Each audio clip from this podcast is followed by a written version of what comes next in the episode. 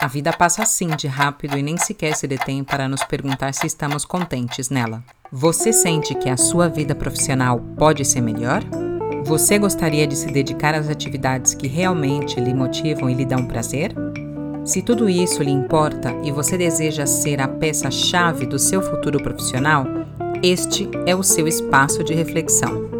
Sou Fernanda Fagundes e lhe acompanho na descoberta do que é necessário para que você escolha o seu futuro profissional.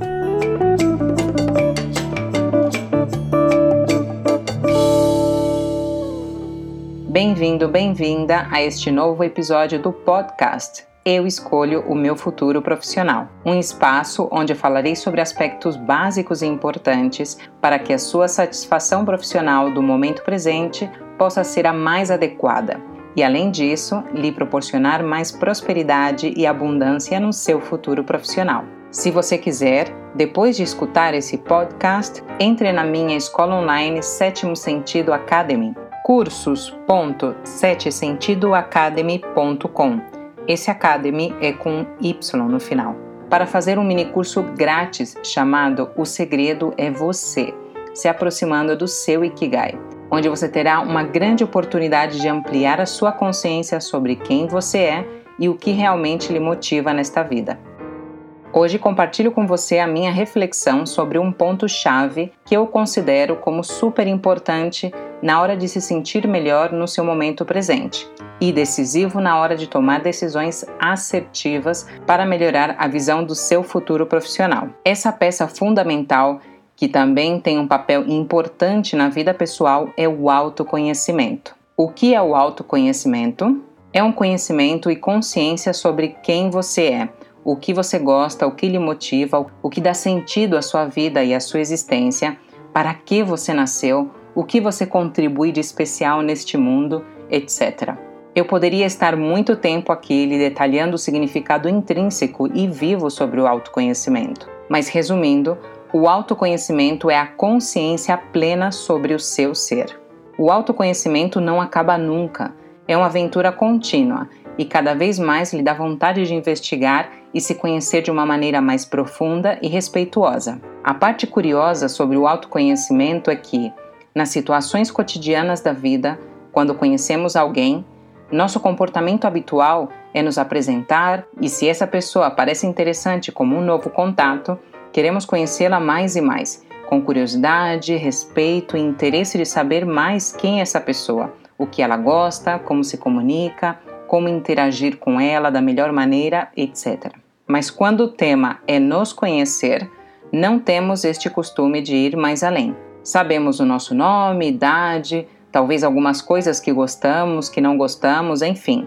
Ficamos nessa superficialidade. Não mergulhamos nem temos a inquietude para descobrir onde está a nossa verdadeira motivação, o que temos de especial e único que nos faz levantar todos os dias da cama. Cientificamente, o especial e único que a maioria das pessoas conhecemos a nível físico é a nossa digital, a nossa íris, a nossa forma de caminhar, o nosso ritmo cardíaco e o nosso DNA. Desde esse conhecimento aprendido, dizemos que somos seres únicos e irrepetíveis. Mas o que cada vez ganha mais importância e força dentro de estudos científicos e na nossa sociedade é conhecer qual é o nosso propósito de vida, a nossa essência, a nossa razão de ser e existir. Quando falo sobre a demanda da nossa sociedade, me refiro à necessidade que temos como seres humanos, à medida que vamos evoluindo na nossa vida, de dar sentido às nossas ações, decisões e objetivos para nos sentir mais completo e coerentes com o que sentimos, fazemos e pensamos na vida pessoal e profissional. Chega um momento que algo interno nos pede para dar um sentido geral a tudo o que fazemos, para nos reorientar e prosperar onde estamos fisicamente. Já não se trata de saber somente os seus talentos, habilidades e mostrar os seus diplomas, Agora é hora de conhecer e tornar realidade a sua proposta de valor única em todos os âmbitos da sua vida. Isso lhe dá um diferencial grande e lhe faz uma pessoa especial na vida. Saber qual é a sua proposta de valor única que você pode oferecer ao mercado profissional é o resultado de um autoconhecimento maduro e estável E isso lhe permite ser mais persuasivo, persuasiva e eficaz nos processos de recrutamento e seleção e na escolha das melhores oportunidades para o seu crescimento profissional. Como mínimo na vida, seria interessante se conhecer cada dia um pouco mais, se interessar pelo próprio bem-estar. Se dar prioridade a se sentir melhor não é egoísmo, é amor próprio. Se sentir amado, amada por si, é o requisito básico de poder oferecer algo de bom às pessoas que nos rodeiam. Se você não está bem, somente poderá oferecer ao seu entorno palavras, atividades, pensamentos e comportamentos que estão nesse nível de energia. Quem gosta de estar do lado de pessoas que não se sentem bem na sua própria pele? Lembre-se daquelas situações onde você se sentiu mal do lado das pessoas com uma energia baixa. Outro aspecto super positivo do autoconhecimento é que a sua energia sobe e isso também se transmite. Você começa a atrair situações muito mais alinhadas com o que você está sentindo e pensando. Você nota que começa a funcionar uma espécie de processo de limpeza de pessoas, coisas, objetivos e prioridades que já não estão em sintonia com o seu momento de evolução pessoal.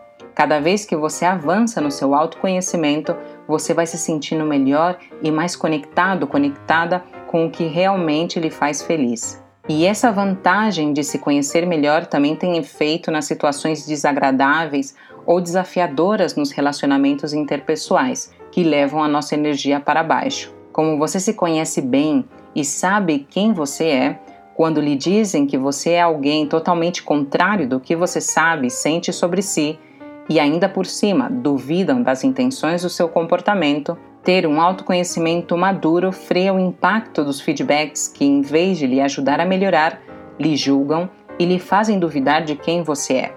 Eu lembro de diferentes situações na minha vida profissional, principalmente quando eu era mais jovem, que as pessoas, com o objetivo de me dar um feedback construtivo, em vez de avaliar as atividades, os comportamentos, os fatos em si, julgavam a minha pessoa e isso me machucava muito, porque eu, no final das contas, acreditava que a minha pessoa era daquela maneira que me descreviam. Você não é aquilo que lhe dizem por aí. Você é muito maior e extenso, porém, você somente se dará conta disso quando você se permita conhecer um pouco mais. Se conhecer lhe empodera e preserva sua energia diante de situações complexas e desafiadoras. Muito obrigada por me acompanhar nessa reflexão. Até o próximo episódio no podcast Eu Escolho o Meu Futuro Profissional.